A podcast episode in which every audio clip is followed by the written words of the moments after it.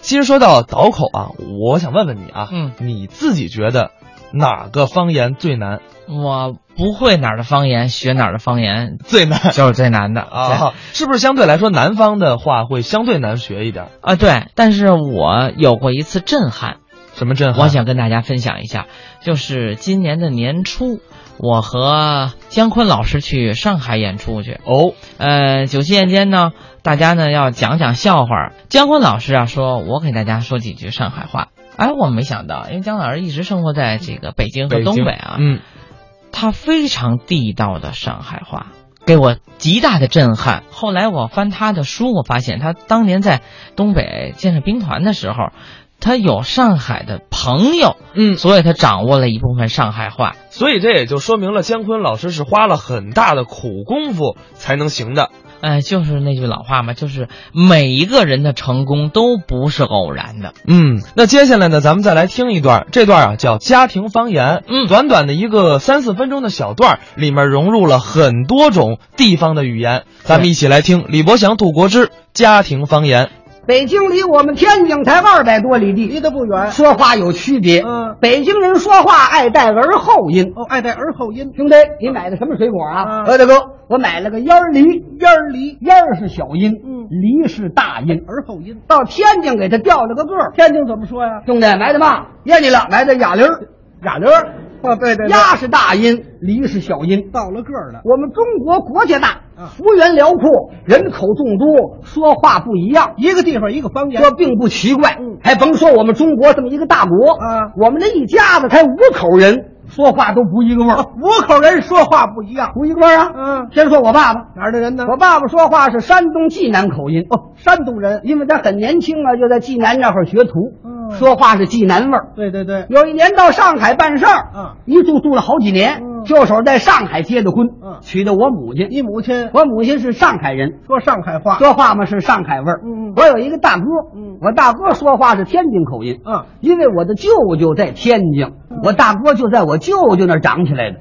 我大哥要回到我们家，嗯，别人给他介绍个对象，娶的我大嫂子。嗯我嫂子是唐山人，说唐山话。说话是唐山味儿。嗯我们这一家子有意思啊！我是北京味儿，嗯呃，我爸爸是济南味儿，我妈是上海味儿，我嫂子是唐山味儿，我哥哥是天津味儿。嗯我们家这五口人是什锦的水果糖，这怎么讲？嘿嘿各有各味儿。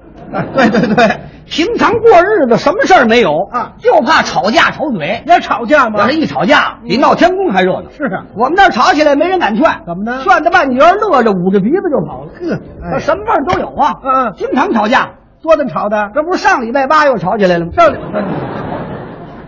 什么叫上礼拜八呀？上礼拜早八点呐、不要怨我，嗯我生活太浪费，是啊花钱多。嗯我大哥给我提意见，嗯我就应当虚心接受。那是啊那天我多喝了两盅酒，嗯我跟他顶撞了几句。怎么说的呢？我说的是北京话，对是土语，嗯一说话都这味儿，你学学特别气人。嗯我说嘿嘿嘿，大哥，你干嘛你？嗯你给我提意见嗯，你认为我花的多啊？花的多，我挣的多，这个对嗯我工资高，你花的少，你挣的少，干看着。你给我提意见，嗯让我接受啊嗯，嘿嘿，姥姥，姥姥啊，姥姥就是没门儿不行的意思。北京的土话，嗯我大哥不高兴了，他回答我几句，他说话是天津味儿。啊，天津话，我说你别娘娘，这娘娘。磨叽了那么大个子啊我这个做大个子不能说你了吧？说你两句，瞪俩大眼珠子，挺大的个子不小闷。对对对，还真有点意思。他说话是天津味儿，天津话，哎，这一下了不得了，嗯，把我爸爸惹火了。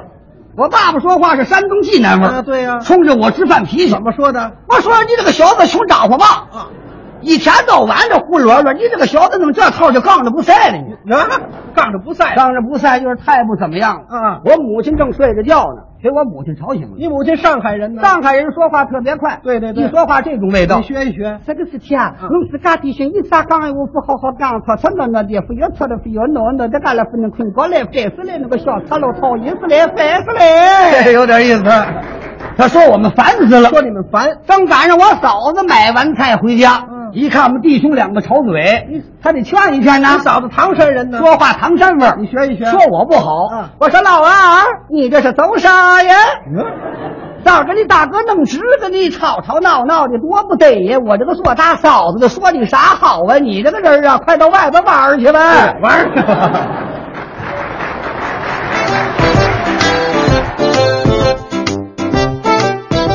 刚才是李伯祥、杜国之表演的家庭方言。